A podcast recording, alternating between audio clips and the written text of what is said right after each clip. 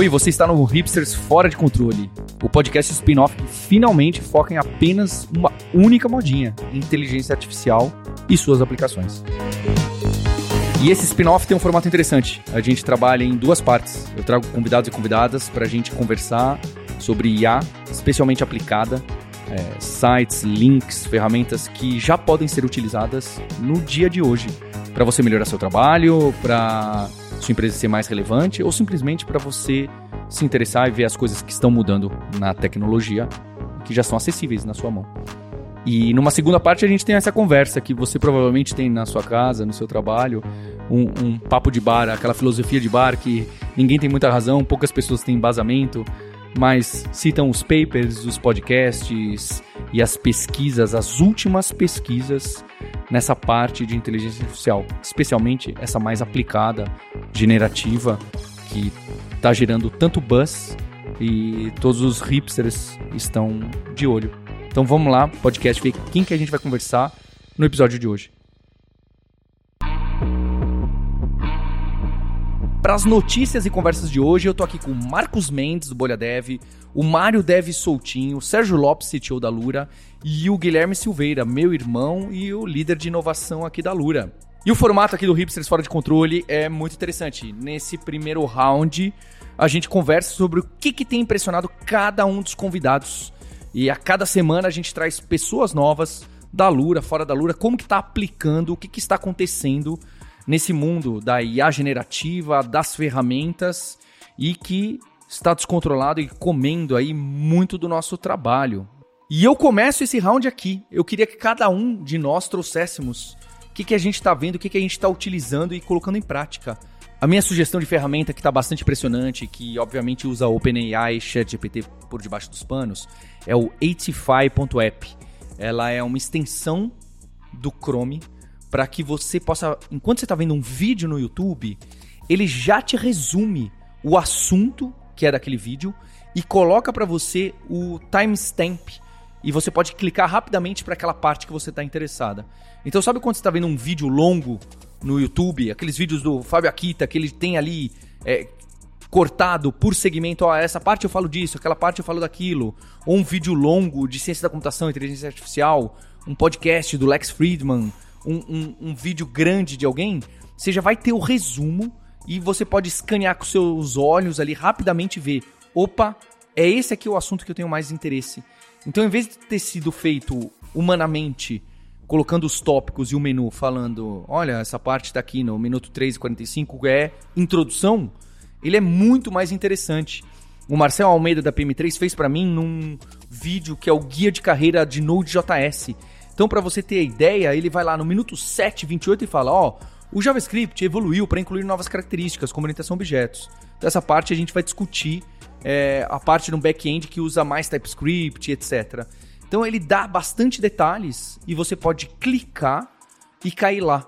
Então, isso é uma ferramenta realmente totalmente útil. Não é futuro, é agora. Você já pode usar essa extensão do Chrome que vai te ajudar bastante para vídeos do YouTube. Você vai lá no canal da Lura pegar um, um vídeo grande, que a gente tem guias de faculdade, e já pode clicar na parte que mais te interessa, é com bastante detalhe. Mais ainda, não é? Provavelmente esse tipo de ferramenta, se ela for open source ali no GitHub, você pode extraí-la e criar um resumo dos seus vídeos, ou do seu podcast, ou do seu áudio, para tornar rapidamente acessível aquela parte que você quer chegar, que você tem mais interesse. Então fica a minha dica, tem o link na descrição. E eu queria realmente trazer nesse fora de controle é, essas utilidades práticas do dia a dia que já podem hoje melhorar o seu trabalho, melhorar a sua produtividade, ou quem sabe até você ter ideias de como ligar essas várias ferramentas para trazer aí grandes ganhos para você mesmo. Eu acho que a gente não é cientista aqui, né? O... A gente não vai falar do, do, do algoritmo e tal, mas é, é, é sobre como tá mudando o mundo na prática, né? E é isso mesmo, acontecendo agora, né? É, e bizarramente ter essa explosão de coisas recentes aí, sei lá. E as barreiras que rompem, né? É. Porque, porque, por exemplo, na, na minha dica, eu tô impressionado essa semana com o Captions.ai. Foi até difícil pegar uma, porque nas últimas duas semanas eu vi um monte de coisa mas o Captions é bizarro que você consegue gravar um vídeo nele e ele vai pegar o áudio do vídeo, traduzir para outro idioma. Ele não faz lip sync, então vai parecer aquele quando você tem um voice over na TV, né? E tá só a voz lendo o texto por cima, mas ele tenta sintetizar o seu tom de voz. Então, eu que sou mais agitado e falo bastante assim, se eu Imagina, mano. jeito que eu falo, o, ele pega o meu tom de voz. É quase eu falando inglês. Eu fiquei abismado, assim.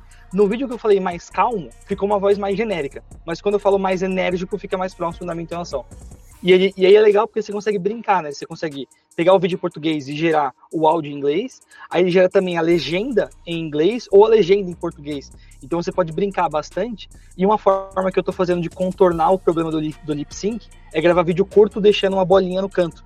Então você está focando mais no que eu estou te mostrando e usando o áudio como guia para ouvir o Dev Soltinho em inglês ali. Mário, essa ferramenta é gratuita. É, o que, que ela usa por trás? Eu fiquei curioso porque, obviamente, ela está usando as ferramentas que a gente já conhece. Mas o, o, o que ela deve estar tá conectando várias, não é? É, no site deles eles não abriram tanto. Eu acho que eles devem ter, tal como outras empresas fazem, tipo GitHub, pegado o modelo base desses open source, estendido com o treinamento deles lá e tudo mais. E, mas eles não, não divulgam todos os detalhes. Eu sei que a, a ferramenta ela tem ela é gratuita por três dias para testar, e aí depois ela tem um manual de 200 reais. Você paga 200 reais tem o anual e tem o mensal, que é um outro valor que eu não lembro agora. Mas tem esses dois casos aí. É, é isso. Infelizmente é uma, é uma ferramenta paga, mas o, o resultado dela é muito bom, perto de outras que eu estava testando, que era difícil de usar e essa encaixou bem no meu fluxo de trabalhos. Ué, e é só questão de tempo, né, para eles conectarem isso com o Resemble AI para colocar a tua voz realmente sintetizada e com é, com aquelas tecnologias da Nvidia para fazer o lip sync, né? É só questão de tempo e dinheiro, óbvio, né? Pagar mais é, é, claro que esse Resemble AI, hoje, ele para você treinar uma voz, a forma mais qualificada, você tem que ler as frases que ele sugere para você, que a ferramenta sugere para você. Então ela vai te dar as frases que ela quer que você fale e você fala essas frases. Então ele treina em cima de você de uma forma que ele sabe o que está acontecendo. Isso. É, é um modelo tradicional de treinamento, né? Dessas. Do, de assistente virtual e etc. É isso. Você pega uma pessoa de, de voz para fazer a gravação de diversos fonemas por dias e treinar com frases prontas e feitas já para a partir disso construir os fonemas sintetizados depois mas, da voz mas digital. Mas né? esse é por dias ou é tipo 10 frases e ele faz magia já? O, o Resemble AI, o mínimo são 25 frases, né? Pode mudar, claro, com o tempo, mas o mínimo 25 para uma voz, assim, é, é, razoável, fica bem próxima mesmo, sabe? Você, você escuta você mesmo ali. Só que em inglês, para ir para outras línguas no Resemble AI, que eu acho que acredito que seja o mais antigo, assim, que veio de produto, em forma produto mesmo, fácil de ser usado. E hum, para vozes em outras línguas, aí você tem que entrar em contato com eles. Eu entrei em contato, tenho, eu tô esperando a resposta faz três anos, ainda não tive resposta. É, a minha dica, antes de, de, de, da minha dica, eu quero só complementar uma coisa que o Mário Sotinho trouxe agora, e é, a, a, da utilidade, o que impressiona, acho que impressiona é que, primeiro, né, a gente não teve aquele caminho natural que a gente vê de tecnologias bem inovadoras, que é primeiro uma parcela bem limitada de quem vai conseguir usar, para depois de muito tempo liberar para todo mundo. Isso já chegou. Tudo bem que teve toda uma etapa de desenvolvimento que durou. É, no hipsters.tech que saiu no último, assim, né? Deu para voltar até os anos 40 e 50 de quando começaram essas tecnologias, uhum. para elas enfim chegarem agora em 2023. Mas ainda assim a impressão é que isso foi liberado para o grande público rápido, assim, uma etapa né, é, intermediária e a segunda coisa é que os resultados são imediatos. Acho que o que impressiona mais, especialmente o público mais. Os muggles, né, a galera mais leiga, é que é um resultado sempre imediato. Você pede, o negócio te responde, não tem aquele processamento. Tem, vai gerando as palavras e letras, etc., mas ainda assim, o resultado é sempre muito rápido o, o, que chega. Captions, né? se o vídeo tem 60 segundos, ele me gera em 50, 40. Uhum, e eu tô sim. renderizando no meu celular. Tipo. Mário Marcos, aliás, né? Eu esqueci da mágica da edição do podcast. Estamos gravando na sexta, o episódio sai toda sexta, é, é quentíssimo. E atenção para a mágica, porque agora vamos ouvir Mário Souto falando em português e depois em inglês. Atenção! Desde que saiu o chat GPT, eu comecei a ficar meio preocupado e agora eu tô realmente vendo as ferramentas que, pô, tem potencial de mudar tudo aqui. Since the EPT chat was released, I started to get a little worried. And now I'm really seeing the tools that have the potential to change everything here. Não foi impressionante? Não é impressionante? boa, boa. Agora, a dica mesmo que eu quero dar de um que eu vi que foi bem interessante é uma extensão do Chrome que utiliza, ele aplica basicamente o conceito do, do Bing Chat, só que para o Google, para quem, quem tá, não está com acesso ainda ao Bard. Então, É uma extensão que você coloca lá no, no Google e você faz uma pesquisa normal no Google. Essa extensão faz uma pesquisa paralela que aparece na interface também para você já conversar com, o, com a IA conversacional para também ter o resumo de umas respostas não ir caçando link por link o que, que é. Então ele faz basicamente o que o Google Bard está fazendo, mas para quem está sem acesso.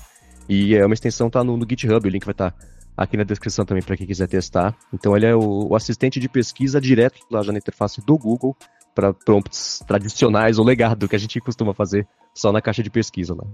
E, e, levando em consideração essa questão de que a, a, ferramenta, essa ideia do GPT agora ter sido popularizado, todo mundo poder utilizar, eu acho que essa é a grande sacada, né? Assim como no Mid Journey, na geração de imagens, ela popularizou o que o Dali estava fazendo, levando isso pro Discord, quer dizer, onde as pessoas já estavam, elas já estavam no Discord, vrum, todo mundo começou a utilizar. O que o ChatGPT fez de, de super inovador, que eu acredito, é pegou o GPT e colocou num chat. Né? Por mais que tenha otimização, etc e tal, a questão é, pessoas não sabiam usar o GPT. Programadores e programadoras usavam o GPT. Agora você está numa forma de comunicação que todo mundo utiliza. Da mesma forma que o WhatsApp revolucionou a troca de mensagens de áudio, não sei o que, que a gente conversou. Claro que teve outras ferramentas em paralelo, um pouco antes, um pouco depois, etc. É, mas a, né, a, revolução que teve no WhatsApp de áudio é a que a gente teve no Discord com o, com o Mid Journey e é a que a gente está tendo agora no GPT através da interface de chat. É essa popularização aí que é muito forte, né? É. E certamente, Gui, acho que são as interfaces de uso de inteligência artificial que estão começando a, a, a evoluir, estourar o pessoal entendeu que o importante mesmo é a UX ou a experiência. Na entrevista que o Sam Altman, né, o CEO da OpenAI, faz para o Lex Friedman, aquele professor do MIT, vai estar o link aqui também, é, o Lex pergunta para o Sam Altman, fala, o que, que é, olhando para trás, daqui a 10 anos, 20 anos, quantas pessoas olharem, você acha que tem alguma chance de alguém ter olhado e falado, poxa, esse ponto aqui foi, foi transformacional, foi um ponto de inflexão enorme. Foi o quê? O GPT-2? O GPT-3? O GPT-4? Ele fala, não, nenhum desses. É a UX do chat GPT. Porque antes as pessoas davam as formas, ela era corrida eram as próximas palavras. Esse mecanismo, esse, esse truque relativamente simples, não é? Obviamente não é tão simples assim, a implementação está cheia de detalhes, mas essa sacada de que, olha, é assim que as pessoas querem usar ou precisam usar, é, é sensacional. E o que a gente está vendo é uma explosão cambriana mesmo de ferramentas e aplicabilidade dessas e outras generativas com UX específicos para resolver problemas específicos é pegar o, o Mario e gerar a voz dele em inglês, é pegar o, o Figma e reorganizar o seu UX de uma forma. Por favor, me dá uma outra variação. E, e ter esse generativo de uma forma muito útil para as pessoas que com aquele, aquela coisa que dava muito trabalho, que era muito chata, muito braçal, meio óbvia, mas muito braçal. Então, realmente, eu concordo com você. Esse, o ponto de como é entregue o produto é, mudou tudo, não é? Tanto que quando a gente gravou os podcasts principais do Hipsters, as pessoas de IA, e a Roberta Arcoverde falou isso muito, Paulo, as pessoas que manjam mesmo inteligência artificial e algoritmos não estão impressionadas. Não é? Falo, mas isso já tinha, desde 2017, 2020 em especial, é, já tinha. Só que agora colocaram, né? Agora, então eles não ficaram tão impressionados, já estavam impressionados há seis anos. É, a, a, gente que, que ficou um pouco mais, mas é óbvio, a acessibilidade dessas ferramentas, como todas as que vocês citaram, cada um trouxe a ideia aqui nesse primeiro round. Agora é um jogo é de Lego, né? As peças estão aí e cada pessoa está uhum. criando suas combinações e juntando e fazendo coisas inimagináveis. Porque é tipo isso, se você vê 10 peças de Lego solta, não quer dizer nada. Se você junta e monta uma escultura incrível, você fica, caraca, pô, realmente isso aqui é surreal, sabe?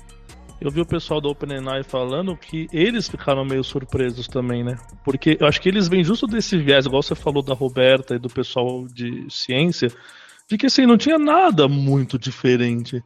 E aí eles falaram, ah, a gente fez o chat GPT como um incremento, né? Ó, a gente já tinha o GPT, tá aqui, agora usando o chat. E de repente explodiu. Ele falou, mas não, não era. Não era meio plano, sabe? Que isso aí fosse ter centenas é. de milhões de usuários da noite pro dia de algo que na cabeça deles já existia há muito tempo, entende? E não tinha é. centenas de milhões de usuários. Sérgio, eu acho que é um pouco blefe do pessoal isso, sabia? Porque nenhum sistema escala para 100 milhões de usuários sem ter sido pensado que poderia ser, chegar em 10 milhões de usuários, sabe? Eu acho que eles estão fazendo um, um, um, pouco de doce, porque né, foi muito rápido. É, é, tudo bem conta, que ele né? caía um pouco mais. Exato. É os é, bilhões da é. Microsoft, é. né? Eu diria. Eu acho que hoje é só apertar um botão lá e o Azure escala quanto quiser, né? É. É, eu, eu, lembro de ter visto alguma entrevista que era isso, né? A parte parada do Azure, a galera pegou e falou, tipo, ó, usa aí.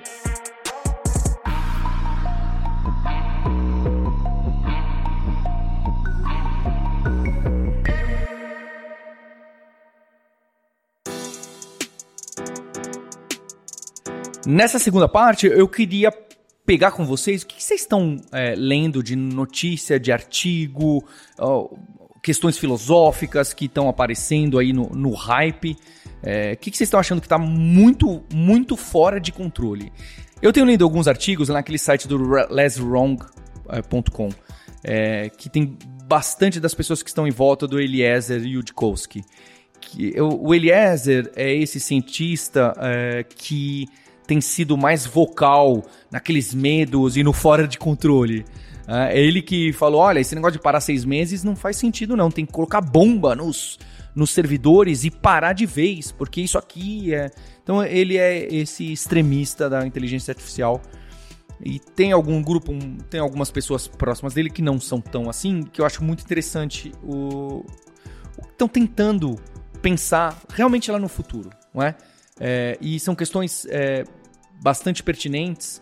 E tem um artigo aí do Nicholas Kiss que chama Ciborguismo. E ele se coloca meio como um ciborgue. Né? Ele não fala com essas palavras, mas fala: olha, eu já estou trabalhando e as pessoas já estão trabalhando de forma ciborgue, que é com humano no loop. Então você tem máquinas, computadores, inteligência artificial, uh, geradores, e tem o ser humano sendo alimentado por essa informação e ele diz sim ou não e para que lado deve ir. Então, eu faço muita analogia com o Waze, não é? De alguma forma, a gente já tem essa relação ciborgue com o Waze. O Waze vai te dando o caminho, ele fala, vira à esquerda, o que, que você faz? Você vira à esquerda. Tem uma vez ou outra que você fala, opa, não tem como virar para a direita aqui, tá errado essa informação. É, é, perto de uma ponte perigosa, tem muito trânsito. Você consegue atualizar a máquina e falar: não, peraí, essa decisão sua eu não concordo. E, e é interessante como ele escreve esse artigo é, colocando sobre né, coerência, a robustez dessas, dessas ferramentas e como que esses simuladores trabalham, esses agentes trabalham junto com humanos e, e os prompts vão sendo trabalhados através do ser humano, não é? Então essa interação que o Guilherme bem colocou do chat pode aparecer em vários outros lugares. Ele faz inclusive nesse artigo analogias com o Cortex e como que você pode trabalhar como um cérebro aumentado. Usar essas ferramentas como cérebro aumentado, não um pouco já hoje, mas inclusive, é, inclusive é, amanhã, muito próximo. E ele no, tem um apêndice que ele faz o testemunho dele como um ciborgue. Ele, ele fala: Olha, eu já tô vivendo assim. Eu, eu, eu já, desde 2020, eu trabalho, escrevo e-mails e tomo decisões da minha vida junto com o GPT-3, antes do, atenção, hein, antes do Chat GPT. Ele já usava essas ferramentas para ele escrever artigos, e inclusive quando você lê esse artigo, você percebe que às vezes ele fala com ele mesmo, é estranho. Ele nesse apêndice ele faz, atenção, tudo que está sendo escrito nessa sessão está sendo escrito pelo o outro o, o Janus, o outro coautor. E você não sabe o que está sendo escrito pelo autor, o que está escrito pela máquina, o que, que é mistura. E no final é um artigo dele, dessa pessoa que está junto. Não é? É, eu acho muito interessante essa visão e essas soluções que ele dá, esses questionamentos que ele põe sobre o uso da máquina junto com o humano e esse negócio do augmented, né? Da, da, da inteligência aumentada. Assim como a gente usa um trator para aumentar a nossa força, a gente usa o computador para aumentar a nossa inteligência, a nossa capacidade de raciocínio, a nossa capacidade de, de produção. Isso vai ficar cada vez mais óbvio, né? Então ele usa o ciborgue não necessariamente com implante na cabeça, mas basta ter essas extensões, é, essas extensões de máquina. Mas aí nesse sentido é um incremento do que já tem hoje. Exato. Então, nessa visão dele, é um, o IA é um passo do que algo que já estava acontecendo. Do algo que já estava acontecendo. É. Não é transformativo nesse sentido filosófico só o ciborgismo é um, já estava rolando. É só é, é, uma aceleração muito alta nesses últimos é, três anos. É, muito, muito. E que é minha aposta também, né? Que a gente está num momento de inflexão e, e que realmente é, é, o que eu costumo falar. Eu acredito que com a tecnologia que a gente já tem hoje, se tudo parar de evoluir, parou de evoluir GPT, parou de evoluir Stable Diffusion, só com o Lego que o Mário citou aqui, já é capaz, com um pouco de sacadas geniais, é capaz de a gente ter ganhos é, enormes para ciência, para produtividade, para para tempo. É, essa é a minha crença, não é? Obviamente posso estar completamente errado. E esse podcast tem esse espaço, acho que é esse que é interessante. e traremos convidados e convidadas que vão fazer é, declarações é, interessantes e polêmicas muito maiores que essa. E, e, e Paulo, abrindo espaço para tá errado, eu, eu tava até, enfim, comentando de bastidor aqui que eu acho que no nível que a gente está agora, cada vez mais vai começar a fazer sentido essas, essas ferramentas que floparam agora com o Facebook do, do metaverso ali, mas talvez ferramentas de realidade aumentada, né? Então, por exemplo, é você conseguir gerar a interface ou essas coisas que elas são mais dinâmicas a partir de metadados de geolocalização e tudo mais, e você conseguir botar num óculos na cara. Acho que, no, por exemplo, o fato da Apple não estar tá se posicionando em nada dessas coisas de IA gerou todo um hype de que talvez ela lance alguma coisa, mas indo mais pro pé no chão, eu tô vendo muito forte a Nvidia e o pessoal da Unreal Engine fazendo coisas de gerar mundos assim, como se fosse brincadeira. É, é praticamente você assistir o filme do. Caraca, eu esqueci agora aquele filme do Leonardo DiCaprio que ele faz o. que, que ele manipula os sonhos. É o Inception. Inception. É praticamente o Inception, só que assim, com uma qualidade de filme da Pixar que demora meses para ser processado em tempo real. E aí eu fico pensando, porra, não tá muito longe assim. Eles conseguem botar isso num dispositivo, por mais que você use o seu celular e faça um streaming local ali de alguma forma, tem um delay mínimo, mas que vai ser aceitável se você conseguir plugar no Waze, ou você começar a ter jogos sendo gerados, ou algo do gênero assim, saca? Tipo, eu acho que beleza, pode não ser o bagulho que vai mudar o mundo, ou é, ou é o metaverso, todo mundo vai ficar dentro, estilo jogador número um, mas tá começando a ter o ponto que isso vai começar a ser introduzido no nosso dia a dia pela, pelo próximo gadget conseguir aproveitar isso de uma forma mais espertinha, assim. Boa filosofada de bar. Oh, esse, essa segunda parte, filosofada de bar, tá tudo liberado, tá? é, se você pega exemplo prático disso, por exemplo, com o GPT-4, que tem suporte à interpretação de imagens e construir, e aí, a partir disso, você consegue fazer ganchos ou do GPT ou de outras plataformas e ferramentas de, de criação, seja de imagem, seja de vídeo, de, enfim, de, de texto, conteúdos, etc. Então, fazer em tempo real análise do ambiente 3D e você falar para uma IA inventar alguma coisa para colocar em cima, transformar isso num jogo que você consiga interagir com isso tudo, é uma coisa que há dois anos a gente aqui que não está tão ligado na parte de estudos pensaria que, nossa, isso daqui a 15 anos talvez aconteça. Não, já dá para imaginar alguém chegando amanhã com isso, com um projeto, jogar no GitHub e falar, ó o que eu fiz, né? E montou em casa Exato. isso, tipo, com pouco é, investimento é... final, né? Imaginando solto assim, né? É um hardware, óculos, que você liga um fio no seu celular e foda-se com fio, mas que você consegue olhar o ambiente com o GPT-4 de diferenciar, ó, isso aqui é um computador, uhum. isso aqui é tal coisa, e aí você já vai caminhando para ter outras ferramentas em cima disso, saca? Tipo, acho que é muito de ter o um framework com o primeiro passo e ir plugando as outras coisas que estão surgindo. E eu super recomendo quem quiser ver o, o Two Minutes Paper, que é o canal que eu mais assisto, já citei algumas vezes. Tem muitos papers legais da NVIDIA e de outras coisas dessa parte mais criativa que tá rodando também. É, e, e um outro paper que pintou, esse foi da, da OpenAI, que lançou faz um, acho que umas duas ou três semanas, e agora caiu aí na, na parte de notícias, até comentei sobre isso no Bolha Dev, eles lançaram um paper sobre um modelo novo de geração de imagens, que é um modelo de consistência, e não um modelo de difusão. O de difusão é basicamente você começa com uma imagem que é tipo chiado da TV velha, quando tá sem sinal, e aí cada passagem que vai fazendo sobre o prompt que você deu, ele vai eliminando tudo que não é chiado e deixa só a imagem que você pediu, né? A criação é basicamente em cima disso, só que é com, com inúmeras uhum. passagens que vai fazendo reinterpretação da imagem a cada etapa. Esse do modelo de, de consistência é uma passagem só, ou no máximo duas, uma coisa assim. Então, a velocidade com a qual ele consegue fazer a criação da imagem, ela é muito maior do que o que existe hoje desse modelo de difusão de fazer. Gente, eles querem melhorar o que já está ótimo, né? Vamos pois melhorar é. o que já está excelente. Caralho. Mas, pô, mas é isso, mas tá pra fazer esse real time do real, Mario precisa ser. Verdade. Exatamente. Verdade. exatamente. Então é, é, curioso, esse do modelo de difusão parece que ele. É uma frase que é atribuída, acho que ao Michelangelo, sei lá. Ah, como é que você faz para esculpir um cavalo? Eu olho pro bloco de mármore e tiro tudo Isso, que não é cavalo. O modelo de difusão faz basicamente a mesma coisa. Eu olho para esse chiado aqui e tiro tudo que não é chiado, deixo só esse prompt maluco que você pediu, né? E o modelo esse novo de de consistência faz numa passagem só e Eles, é um paper tá em, em pré, como é que é? O pré-release paper, né? Tem uhum. pré-lançamento, sei lá. Então ainda tem que ser revisado, etc. Mas ainda assim eles estão apontando para isso nessa evolução da geração de imagem. E se você imaginar que dá para aplicar isso em outros modelos generativos de, de, de texto, de vídeo, de, a gente estava comentando agora sobre geração de voz e etc. Então pode ser um, um, salto aí na velocidade da entrega de uma coisa que a gente hoje já está falando, mas como? É tão rápido, né? Eu peço fazer um texto, ele cospe um texto em 15 segundos, ele pode cuspir o texto assim que você terminar de, de digitar o que você quer, por exemplo. É um ganho bem bacana. Eu estou empolgado aqui com AutoGPT. Vocês estão falando muito coisa de multimídia, é imagem, texto e etc. Essa parte eu não não tô tão por dentro, mas eu fico olhando ainda com GPT. Então, é, o pessoal tem experimentado é criar agentes autônomos com o GPT.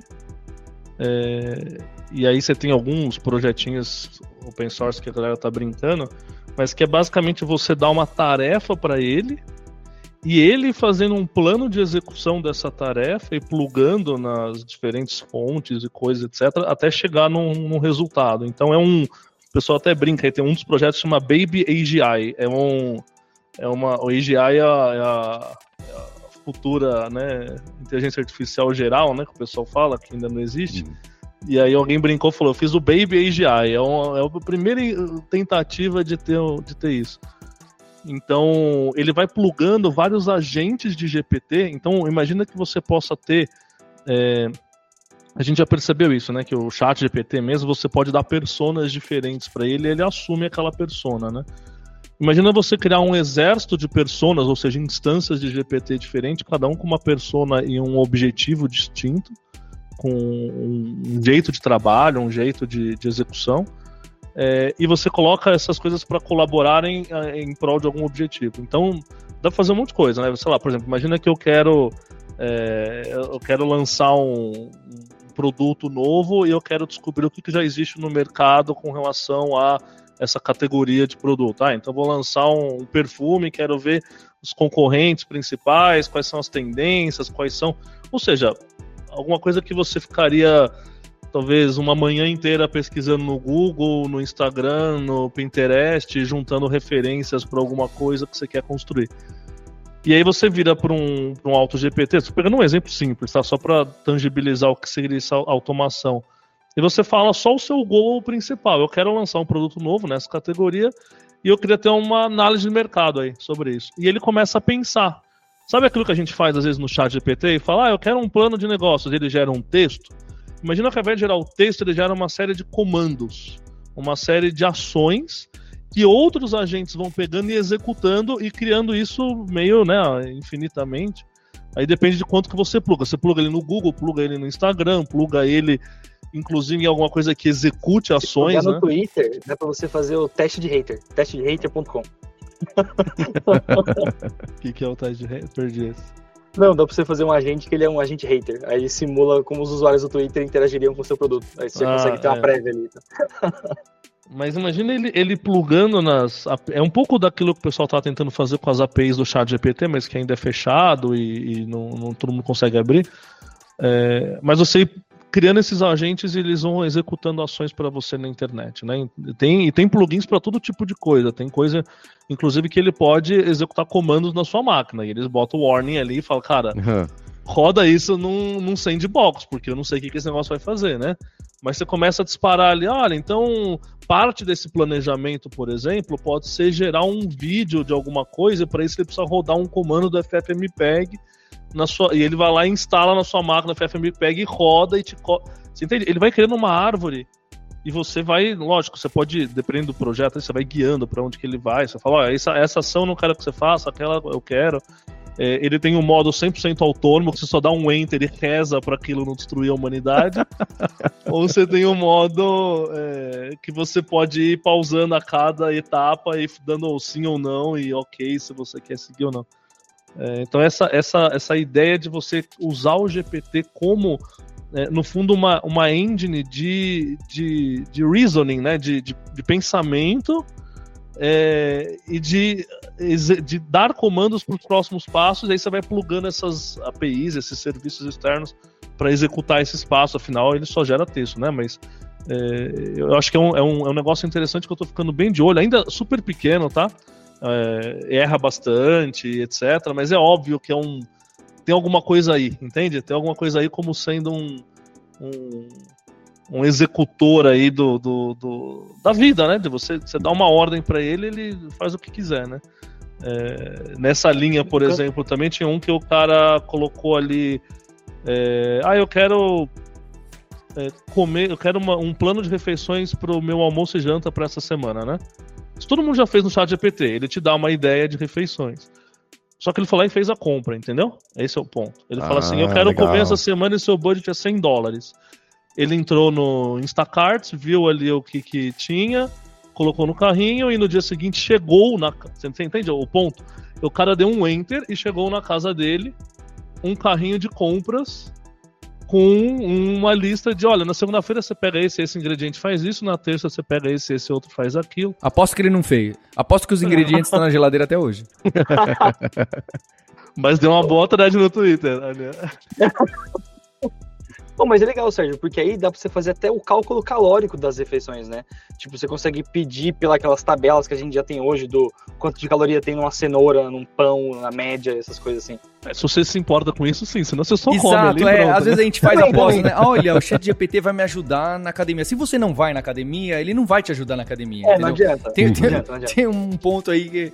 É, eu acho interessante. É, por isso que eu acho que é importante essa questão do cyborgismo e a questão, seja de metaverso, realidade aumentada, etc., que a gente está esquecendo o lado humano né? É, por exemplo, realidade virtual, a gente tem todo o problema de, de a gente ficar nauseado em certas situações. Perfeito. Não, não, é prático, isso né? não adianta. Ele pode aumentar o que ele quiser. É. Você não tem como sim, sim. viver outras situações. Perfeito, Gui. E a questão do chat GPT é justo que ele é super prático. Ele não tem esse, esse tipo de bloqueio, um aparelho caro, um aparelho que te deixa nauseado ou tentando te dar um, uma rotina, um hábito que você nunca teve né? E aí é complexo. O, o, o, essas interfaces do ChatGPT, do Midjourney, etc., são triviais, né? A ideia do Midjourney ter nascido como um, um bot dentro do Discord, a pessoa merecia um Oscar, né? É, é, eu falo, não, não é ali, não é um sitezinho tipo o Dolly que você escreve ali, não, é, é no Discord, que a, que a turma já está acostumada e já coloca no meio do trabalho e, e, e já pega o feedback rápido, já tem uma interface que as pessoas conhecem. Assim como o chat também é uma interface que as pessoas conhecem. Então, é, essas sacadas são muito boas e ninguém fica nauseado e tal. Vou trazer um ponto que eu acho que o Guilherme tem, é, tem estudado esses negócios das, das, simulações, das LLMs como agentes. Tem um também que surgiu aí, que fez um barulho é, super polêmico também, que é o Chaos GPT, né? O Chaos GPT, onde é, fez o Chaos GPT. O Chaos GPT é esse que ele tem, ele roda vários agentes em paralelo e tenta é, coordenar um outro, né? Então tem o que pensa, o que age, o que faz. Tem um pouco do Baby aí, AGI, mas ele é um pouco mais amplo é, e o objetivo dele é destruir o mundo, né? enfim. É, mas eu, o que eu acho interessante são vários agentes conversando, assim como no nosso cérebro tem... Às vezes o, o chat GPT ele tá escrevendo, parece que ele tá pensando, né? Você fala, não, pensa melhor e, e responde de novo. Eu acho que você tá errado, responde de novo. Parece o nosso cérebro, né? Que a gente pensa... Eu, no... divertidamente. É. Exato. Então você precisaria ter vários agentes e ter alguém que conclui. Fala, agora toma os pesos aí dessas várias opções. Tentar algo um pouquinho mais seguro, não tão arriscado, mas também não super. Né? Alguém organizando eh, essas coisas. Enfim, eu achei, acho interessante essa mistura de diversos agentes e um, um disputando com o outro o espaço para a decisão final. Me parece mais coerente. É, mas eu não entendi o que, que ele faz. Ele gera um plano para destruir a humanidade, é isso? A verdade é essa, é. Tá. tá tentando. Ele uhum. já descobriu que o melhor caminho é ir pela, ah. através do Twitter, convencer as pessoas através do Twitter. É, ele chegou nessa sacada. Entenda como quiser essa ironia. É. mas ele, mas ele, ele te monta um plano, é isso? No final das contas, ele é, vai te cuspir um é, texto não, do é um que ele GPT, faria. Pensa no auto GPT. Estão rodando um auto GPT para destruir o mundo. É. Não, o auto GPT executa as coisas, você não executa é tudo. Isso, eu não tenho tá certeza se ele executa ou não. Eu entendi ah, que talvez executando. Mas se ele, mas Prefiro se ele viver na ignorância. E, e, começar é, é, um, é um bom primeiro passo. É só tacar um, né, seguindo a ideia das bombas aí, tacar as bombas onde ficam os, os, os, servidores que todo mundo só deixa tudo na Virgínia, acabou. É, ele, chega, ele, chega, nessa conclusão de que ele precisa de poder para fazer isso. Só que para ele ter muito poder, ele precisa de pouco poder. Para ele começar com pouco poder, a melhor forma é influenciar as pessoas através do Twitter. Essa é a conclusão dele, e aí ele vai começar aí, começa, e os artigos param por aí, porque, né, uma infelicidade de projeto e tudo mais, né? Mas assim, o meu interesse, né, especificamente, que eu converso às vezes com o Paulo, com algumas outras pessoas filosófico na questão, é que assim, a gente está mapeando, a gente está mapeando o nosso mundo através da linguagem. Então o que o LLM está fazendo é mapeando as nossas experiências através da linguagem e dizendo para a gente coisas relativas a essas experiências. Então se eu assumo que eu consigo mapear o meu mundo, né, o meu mundo do Guilherme, a vida do Guilherme, através de palavras, então, se eu conseguisse colocar todas as minhas vidas, todas as minhas coisas lá no LLM, ele conseguiria falar aquela história, né? Aquela história clássica, né? Se ele soubesse tudo e soubesse todos os caminhos, diria com muita probabilidade o que vai acontecer, ou seja lá o que for.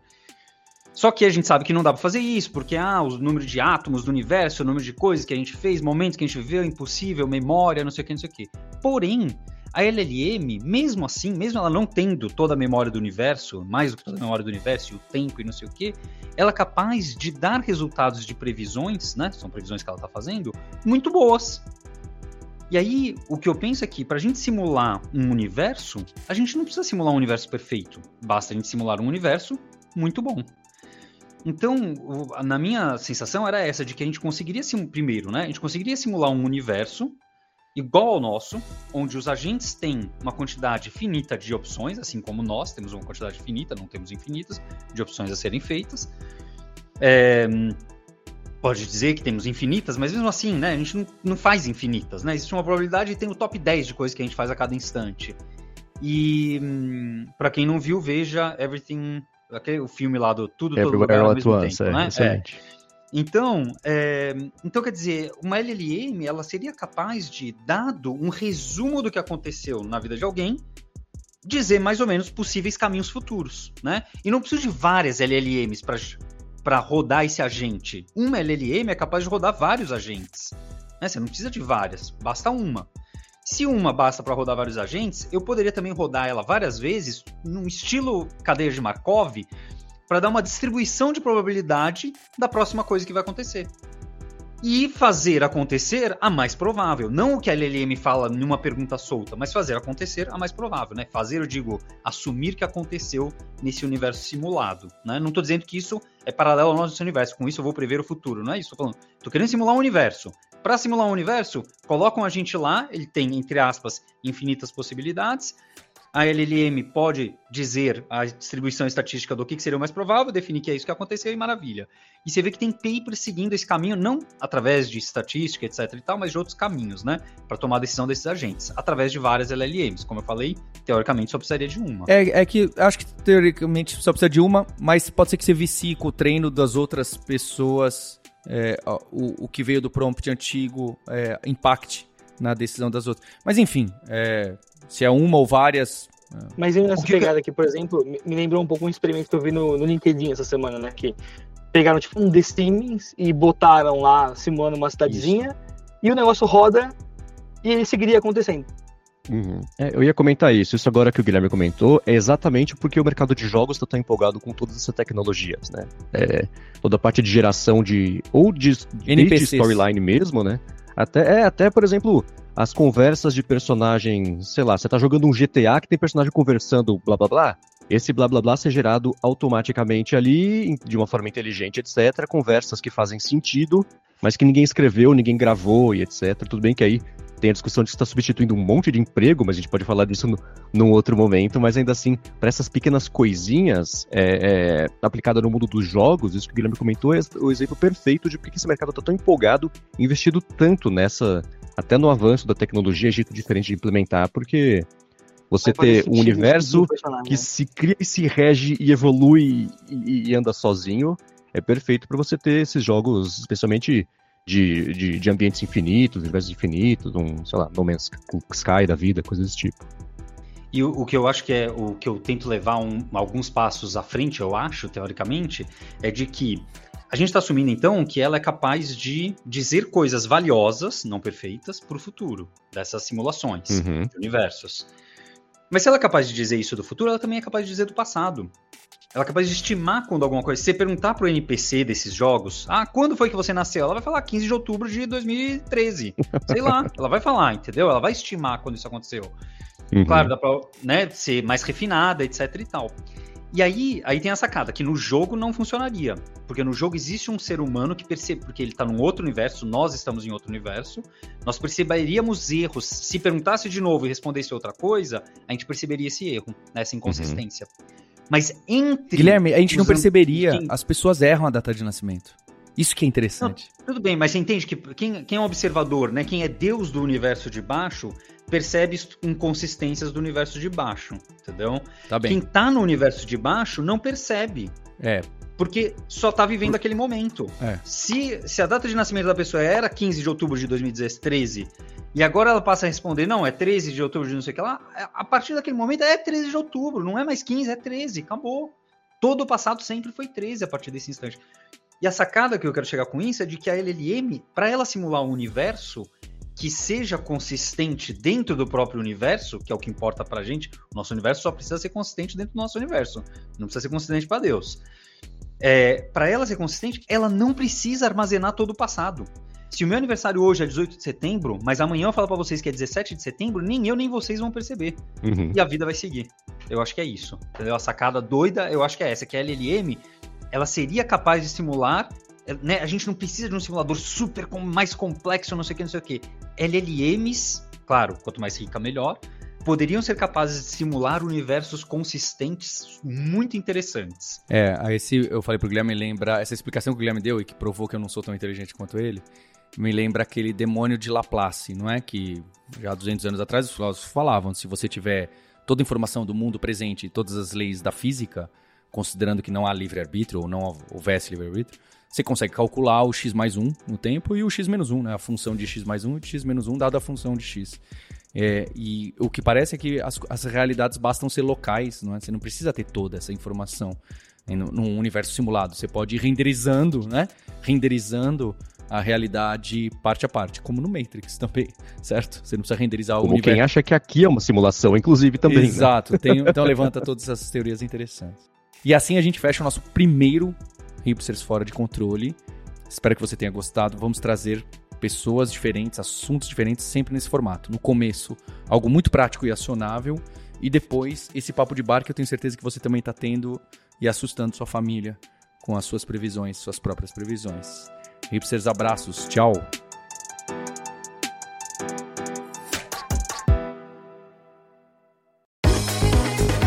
Este podcast foi produzido pela Alura. Mergulhe em tecnologia. E Faculdade FIAP. Let's Rock the Future. Edição Rede Gigahertz de Podcasts.